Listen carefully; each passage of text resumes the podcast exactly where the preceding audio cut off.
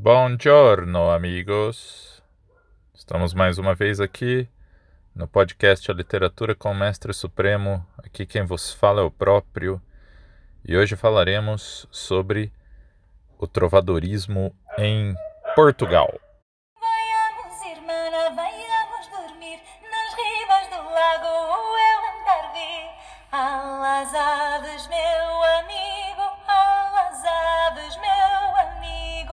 Portugal, como todos sabem, ou se não sabem, pelo menos deveriam saber, é um país localizado na Península Ibérica. Há dois países hoje, localiza hoje localizados nessa península, a Península Ibérica, que são Portugal e Espanha. Historicamente, sempre foi assim. Mas, como eu lembro para vocês, né, esse período da Idade Média, que ficou conhecido como Idade Média, né, logo mais eu explico melhor por quê, mas por enquanto vamos só lembrar que ele ficou conhecido como Idade Média. Ele foi um período de grande fragmentação política, de reformulação da política e da sociedade europeia pós queda do Império Romano. Eu falei sobre isso com vocês no episódio passado, o episódio 5 desse podcast. Bom, a Península Ibérica era parte do antigo Império Romano, certo? Depois da queda do Império Romano, durante muito tempo a Península Ibérica foi ocupada pelos mouros. Os mouros eram ali um, um povo que habitava o norte da África, né? a região entre Marrocos e Argélia. A palavra mouro vem do latim, né? E significa, né, o significado de mouro é negro, certo? Então, é, eles eram chamados assim pelos romanos por conta da sua pele mais escura do que as da, das pessoas da Europa, certo? É, e aí o que acontece? Os mouros, eles eram islâmicos. A religião islâmica foi levada aos mouros pelos árabes do Oriente Médio. No século VII, o profeta Maomé ele implantou ali o islamismo naquela região é, que hoje nós conhecemos como, como Oriente Médio, que era a região habitada pelos árabes, pelos povos árabes, que eram povos nômades, povos tribais, né? viviam ali em tribos nômades, e Maomé, ali aquele que é, implanta o islamismo, né, o profeta que, que cria a religião, ele tinha essa ideia de que era necessário espalhar a verdadeira fé, que seria a fé islâmica, a fim de criar um mundo islâmico, certo? Então começa a haver uma organização política e social diferente nessas regiões, nessa região ali do Oriente Médio, a região dos árabes, que se espalha por esse norte da África, onde habitavam ali os mouros, né? E a civilização islâmica ela era uma civilização bastante avançada para a época, mais avançada do que a civilização europeia, no caso, que era uma civilização que estava num processo de reconstrução né, devido à destruição das suas bases administrativas e culturais anteriores. Né? Lembre-se que eu disse no episódio passado que a única instituição que ficou de pé após a queda de Roma foi a Igreja Católica, que era a intermediadora ali dessa reconstrução pelos povos que dominaram os territórios europeus pós-queda do Império Romano. Né? No ano de 711, então, é, os povos que habitavam a Península Ibérica eram os chamados visigodos, que era uma das, das tribos bárbaras ali que invadiram o Império Romano. Não, não foi a primeira né, a dominar esse território ali, mas era a que dominava nessa época em questão, nessa época sobre a qual eu estou falando. Só que os visigodos não eram unidos, né? Eles se dividiam ali em várias facções. Lembra que eu falei para vocês no episódio passado também que esse período de reconstrução, esse início da, da Idade Média, né, tirando ali é, algumas áreas de maior estabilidade, como o Sacro Império Romano-Germânico, por exemplo, que se formou na região onde hoje é a Alemanha e a Áustria, né? É, a gente tinha ali é, várias unidades fragmentadas, né? não existia uma unidade política, existia uma disputa pelo território, por isso que se formavam pequenos reinos que não duravam assim um longo um longo tempo, né? que logo eram tomados por outras tribos, se tornavam outros reinos, até a gente chegar mais ou menos na configuração que a gente conhece historicamente ali dos nomes dos reinos é, ali clássicos, né? Enfim, que a gente tem um conhecimento maior dos reinos tradicionais, pelo menos, né? Então, os, os visigodos eles se dividiam em várias, é, em várias facções, digamos assim, né? E essas facções viviam em disputas internas, né? Por território, por poder. Uma dessas facções pediu ajuda ao líder árabe Musa ibn Nusair, né, que era o que dominava ali o norte da África, nessa região onde ficavam os mouros, né? O Musa, ele não só atendeu ao pedido, né, como aproveitou para tomar toda a península para si, né? Se aproveitou dessa fraqueza política, né, dessa fraqueza é, estrutural, administrativa ali dos visigodos, né, do, dos povos que habitavam ali a Península Ibérica nesse período, e ali em poucos anos ele conseguiu tomar a Península Ibérica para si, para o seu reino, né. Durante 20 anos, o avanço moro ele teve muito, é, ele teve pouquíssima resistência, né, só sendo barrado pelos francos, né, que era um povo cristão que habitava o território francês, numa região a menos de 300 quilômetros de, on de onde hoje fica Paris. Né? Os visigodos também já tinham se convertido ao cristianismo, nessa época também era um povo cristão, e que tinham sido ali, então, é, no início foi um pedido de ajuda de uma das facções, mas aí o território foi dominado pelos árabes, certo? É, então o que aconteceu? Essa ocupação da Península Ibérica trouxe o islamismo para a Europa. Mas a Europa era aquela. Não existia mais essa unidade política né, que o Império Romano trazia, mas a Europa se marcava, já que não existia essa unidade, já que ela era fragmentada, a única coisa que trazia unidade era o cristianismo. Lembrem-se, a Igreja Católica foi a instituição que ficou de pé pós-queda do Império Romano. Então, você tem um continente em que é, existe a presença de um povo de outra religião e que tentava um avanço ali, né? Lembra, eles foram contidos pelos francos, mas eles tentavam um avanço. Então, isso acabou levando ao quê? As guerras de reconquista, né, que tiveram apoio ali da Igreja Católica como uma forma de voltar a tornar os territórios né, do antigo Império Romano, os territórios que já eram católicos, voltarem a ser católicos. Né? A gente vai começar a ter ali a configuração do que, de, do que a gente passou a conhecer como Europa. Né? Das guerras de reconquista foram movimentos militares cristãos de busca pela retomada do território perdido. Então nós chegamos a ter nessa região da Península Ibérica o Reino de Leão, o Reino de Castela, mais a leste da península os reinos de Aragão e Navarra, e um terceiro reino a noroeste que foi o reino da Galícia, né? A Galícia é onde surge ali a língua sobre a qual vamos falar, que é o galego. Né? Dentro da Galícia, nós tínhamos ali um condado. Era um condado hereditário, ou seja, passado de pai para filho, digamos. Nós tínhamos o conde, né, que é o nobre que é, seria o, o líder local, o quase o dono daquele condado. Lembra sobre o que eu falei dessa questão das terras, né, dos territórios na época da Idade Média, né? Quando ele morria, ele passava ali para o seu filho primogênito, né? Esse condado que estava dentro do reino da Galícia se, chamava Portocali. Então lembre-se, era como funcionava ali a Idade Média, né? Então nós tínhamos uma figura central, né, um reino que seria o central, que ele tinha essas outras unidades territoriais, né? Então nós tínhamos um suzerano desse reino. E então, por exemplo, no caso o reino da Galícia, né?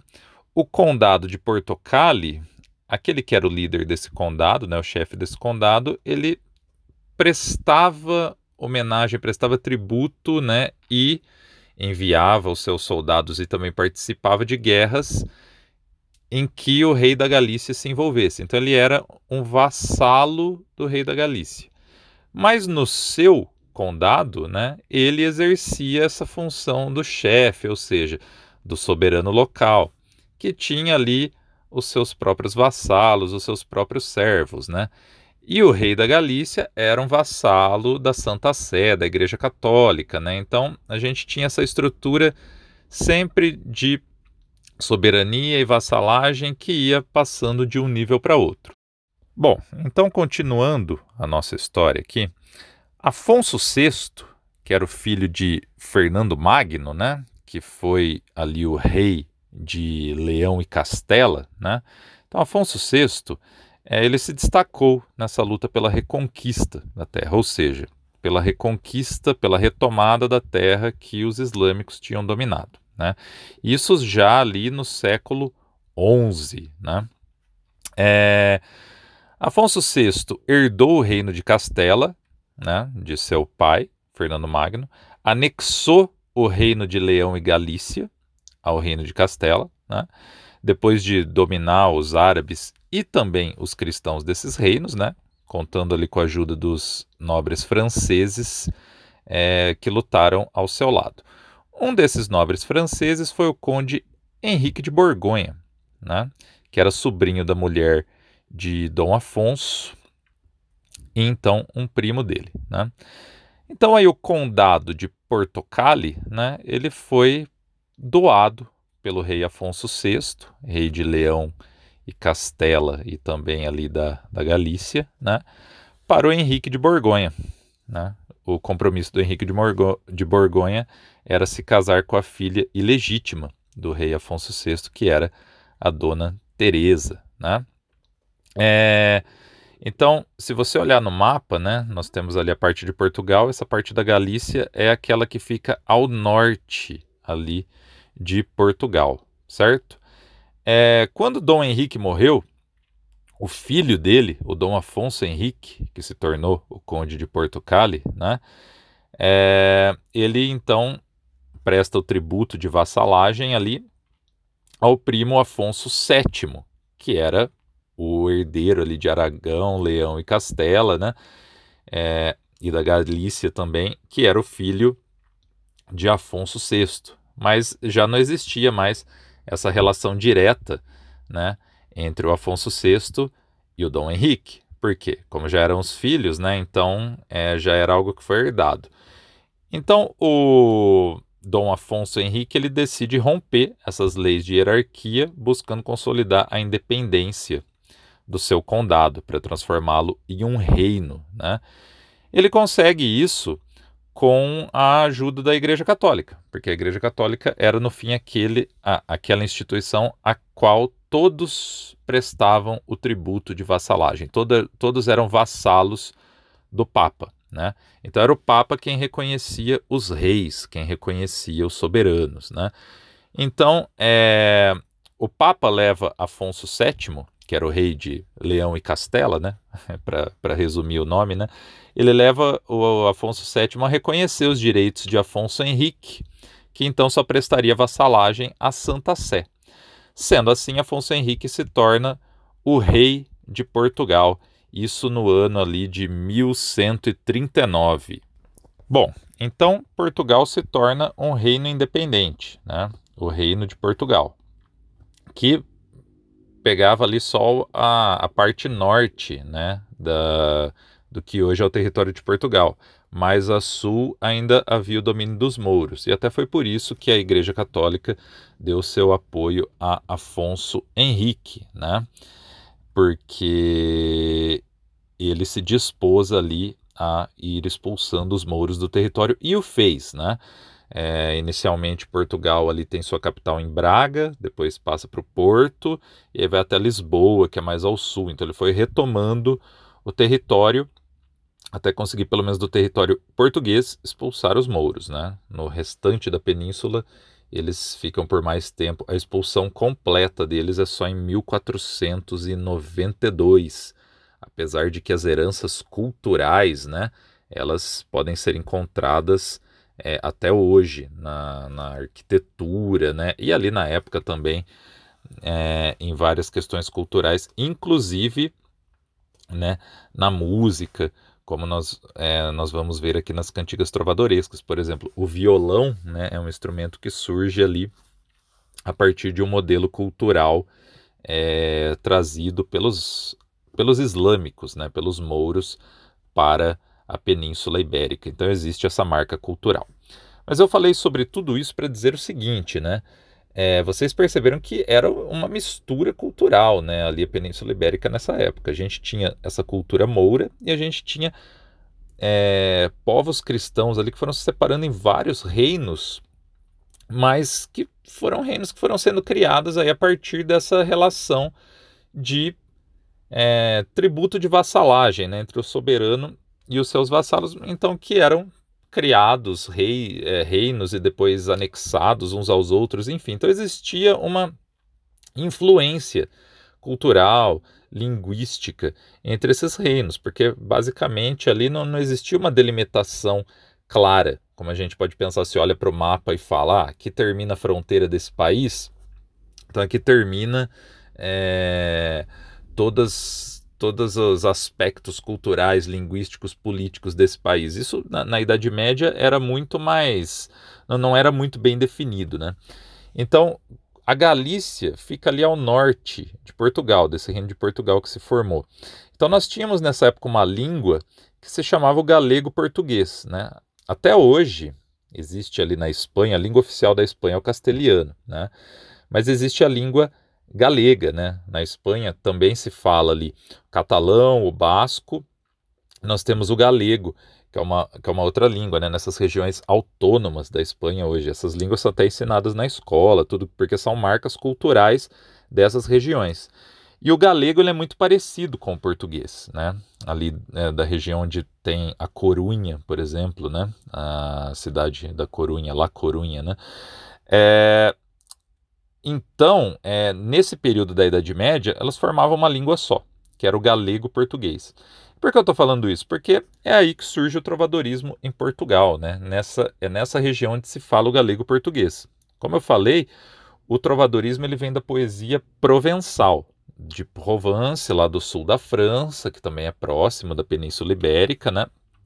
E aí os poetas provençais, né, eles eram muito bem vistos e considerados talentosos ali por todas, é, por toda aquela região. Então, o tipo de poesia, o tipo de música que eles que eles faziam, né, acabava tendo grande penetração nessas regiões. O galego português era uma língua falada por mais gente, né, do que ali a língua occitana, né, a língua ali dos, dos provençais, né, a língua ali de, de Provence, né. É, então, essa a forma dessa cantiga, né, da, da, da, quer dizer, dessa poesia, né, da poesia é, provençal, ela acabou tendo uma penetração muito maior quando ela assume a forma do galego-português, que é a forma do que a gente chama de trovadorismo. O nome trovadorismo vem do trovador, né? O trovador, ele era ali o autor da cantiga. Né? Nós tínhamos o jogral, né? Os jograis, que eram aqueles que cantavam, né? Aqueles que executavam a cantiga, certo? Esses eram os jograis, né? É, nós temos um outro nome que é importante também, que é o menestrel, né? O menestrel, ele é tipo um jogral, mas era considerado superior é, por ter mais instrução, habilidade artística e por saber ali tocar e cantar. E o trovador era o autor da cantiga. Né? Elas se chamam cantigas porque elas tinham de fato acompanhamento musical. Né? Eu coloquei um exemplo aqui no início do podcast, né, do que seria uma tentativa de reprodução de uma versão atual, assim, é, referente a essas cantigas, mas a gente não tem acesso à música delas da época, né? Isso são só reproduções. O que chegaram até nós foram os textos, né? Mas essas cantigas eram acompanhadas pela flauta, pela viola, que como eu já falei, vem dessa influência árabe, né? pelo alaúde. Né? Então por isso são chamadas cantigas e não simplesmente de poemas. Né? Existiam dois tipos de cantigas, dois gêneros dessas cantigas, que eram os dois gêneros da poesia trovadoresca. Né? Existia o gênero lírico, ou seja, a poesia lírica, é, no qual nós tínhamos as cantigas de amor. As cantigas de amor, elas tinham a influência, né, daquilo que eu falei no último episódio também, que era a ideia do amor cortês, que foi ali trazida pela poesia provençal, que foi uma forma de criação dessa ideia de amor que nós temos no Ocidente. Eu até indiquei para vocês o livro O Amor e o Ocidente, do Denis, Denis de Rougemont. Então, desse cruzamento que nós temos entre a, uma cantiga folclórica já local, né, os jograis locais ali dessa cultura galega portuguesa, né, e mais a poesia provençal, né, essa, essa forma da poesia provençal, nós temos as cantigas de amor. Né? Então, nós temos um senhor aristocrata, um eu lírico aristocrata, que exprime as convenções do, do amor cortês, ou seja, a divinização da mulher, né? a transferência desse fervor religioso, desse sentimento religioso, desse amor da cristandade para a figura da mulher, né? ou seja, passando do sagrado para o profano, né? já que quem podia falar sobre a religião, quem podia falar sobre o sagrado era a igreja, né? então a música popular não o fazia nesse período. Né?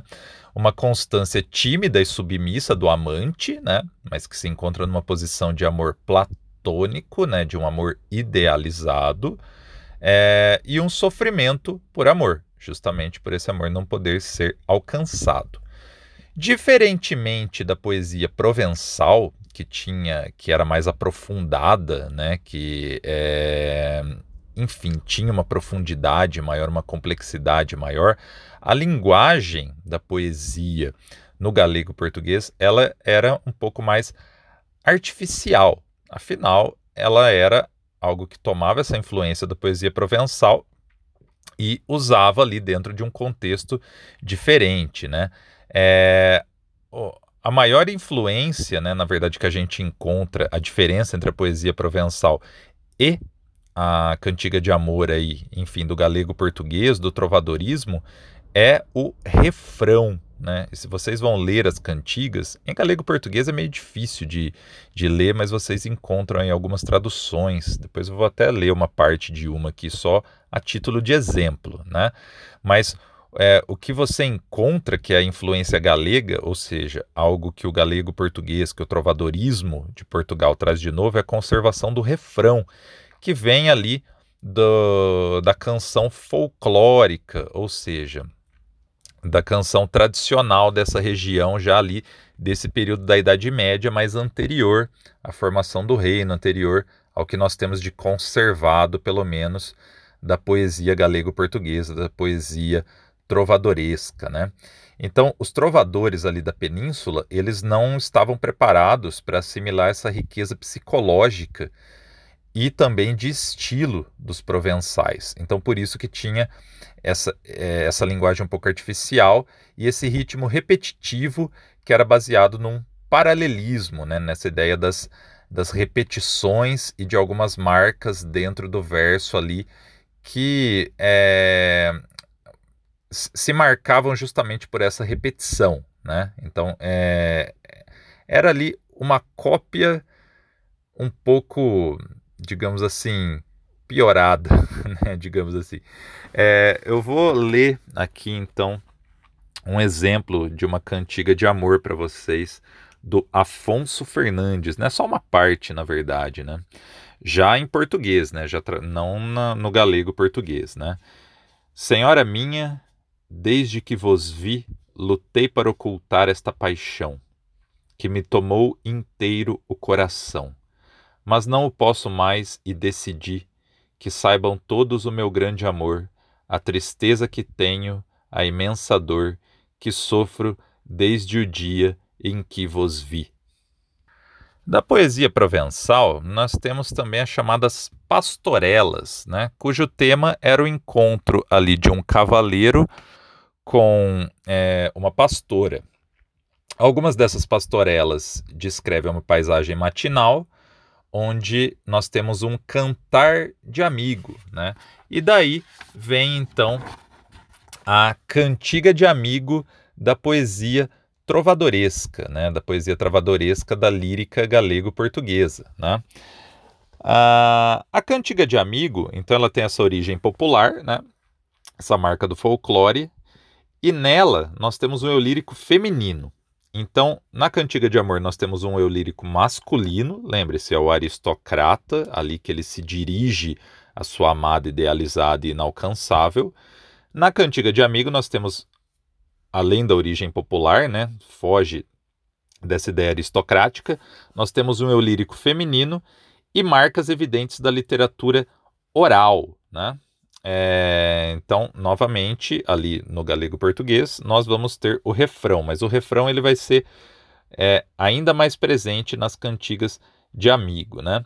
Ah, os recursos ali de, dessa literatura oral, eles serviam para facilitar a memorização e a execução das cantigas, que também tinham o acompanhamento musical. Então, um exemplo da cantiga de amigo, essa eu vou ler para vocês em essa eu vou ler para vocês em galego português mesmo, só para dar uma ideia ali da língua. Claro, meu galego português não é fluente, até porque eu não tenho acesso direto a essa língua que nem se fala mais, né? Hoje nós temos o português e o galego, não o galego português. Então seria assim: Minha madre velida, vou malabailia do amor. Minha madre loada, Vou malabailada do amor. Vou malabailia que fazem em vila do amor. Vou malabailada que fazem em casa do amor. Percebam que a repetição ela é ainda mais marcada na cantiga de amigo, né? Isso vem porque ela tem uma influência maior, né?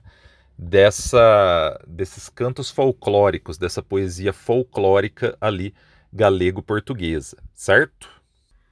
Então, nas cantigas de amigo, nós temos essa presença do campo, né? Da, daí a origem ali das pastorelas, ou seja, tem essa influência da poesia pastoril ali que eu falei para vocês, que vem um pouco de Roma, né? É, então nós temos uma mulher que aparece explícita ou implicitamente integrada ao ambiente rural, ao ambiente rural, né?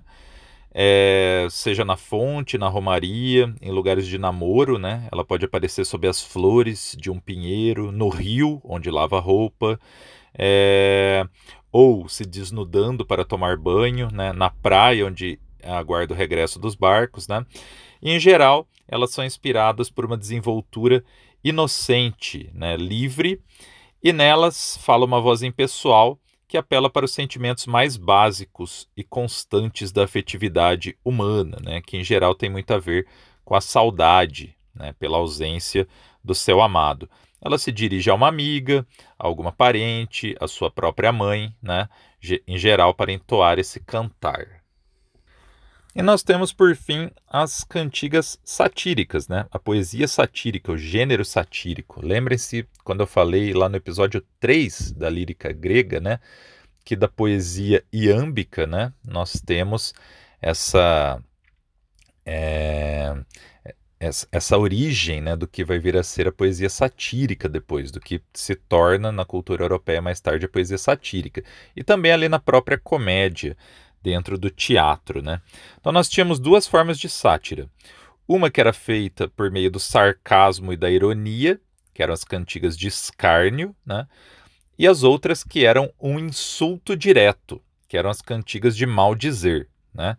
Nós temos ali, é, dentro dessas cantigas, uma mostra sobre os vícios e os escândalos dos jograis e das suas companheiras, que eram chamadas soldadeiras. Né?